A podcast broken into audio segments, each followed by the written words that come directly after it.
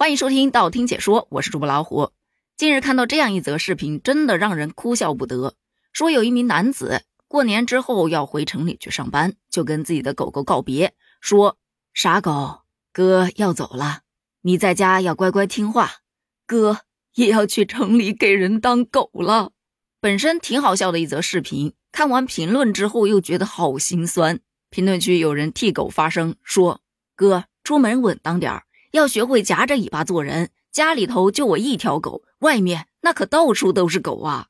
也有说，哥到城里多学学我，遇到老板多巴结巴结，摇尾巴勤快点儿。老板摸头你就低下来，温顺着，他开心了就会多给你吃点肉的。千万别跟人家龇牙咧嘴啊，不然你的饭碗会被炸上天的。突然就领悟了，为什么大家说喜剧的内核是悲剧，它都是赤裸裸的现实啊。看穿职场，你会发现职场当中也确实有非常多的动物学，有比较浅显的，例如老板以为的员工是镇山的虎、领头的羊、敏捷的豹、远见的鹰、善战的狼，可实际上手上的员工却是出头的鸟、缩头的龟、划水的鱼、静猴的鸡、替罪的羊、害群的马、累死的牛，还有那无脑且有毒的水母。老板他可能也没想到啊，那除了把员工比喻作动物之外，在职场当中也有非常多的动物系理论，它也可以帮助你管理职场。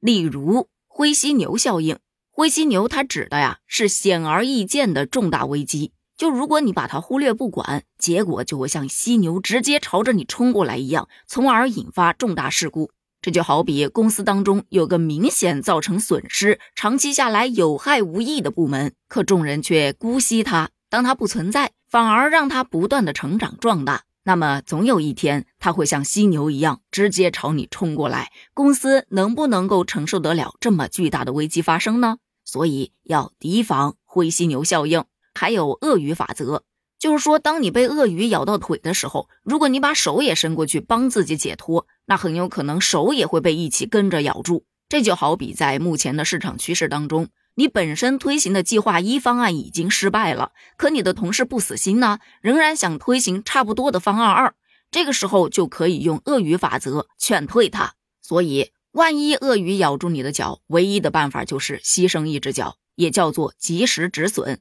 不仅在职场上很好用。特别是在证券、股票投资市场也非常的好用。还有螃蟹效应，螃蟹效应啊，它本身指的是企业内部员工之间由于竞争压力的存在，就会导致互相牵制、互相打压的现象，从而影响到整个企业的效率和竞争力。人们在抓螃蟹的时候。发现，只要竹篮子中有一只以上的螃蟹，那么当有一只螃蟹想要往上爬挣脱的时候，其他的螃蟹就会攀附上来，拉的所有的螃蟹都无法逃生。这样的一种情况放在企业当中可不是个好现象啊！往往呢是因为有小人当道，或者是不同部门之间恶性竞争，反而就会导致公司的整体素质低落，竞争力下滑。因此，要避免这种螃蟹现象啊，企业就要通过各种的塑造团结协作的企业文化呀，建立公平公正的管理制度啊，还有一些科学合理的绩效考核制度啊，等等的一些手段方式来避免这种现象的发生。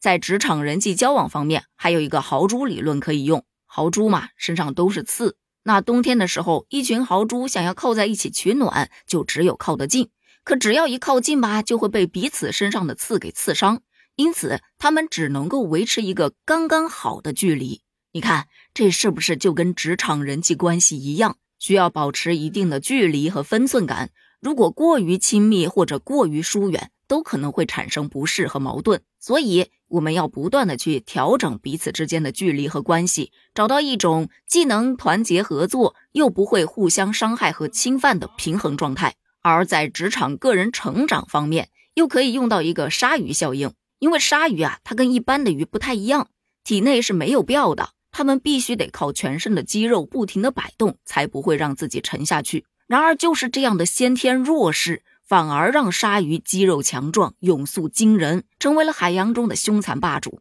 这就说，我们就算先天条件没有别人好，但只要肯努力，就能突破劣势，在职场中迅速脱颖而出。虽说职场动物学一直存在一些争议，因为有些人认为将员工与动物去进行类比过于简单和片面化了。但作为自然界的一员，咱们也真的是可以在动物身上借鉴到一些有益的经验，同时也可以提升自己的职业素养和能力，以便更好的去适应职场的变化和挑战嘛。所以，对于职场动物学，你又是怎么看的呢？欢迎在评论区发表你的观点哦，咱们一起探讨一下。评论区见，拜拜。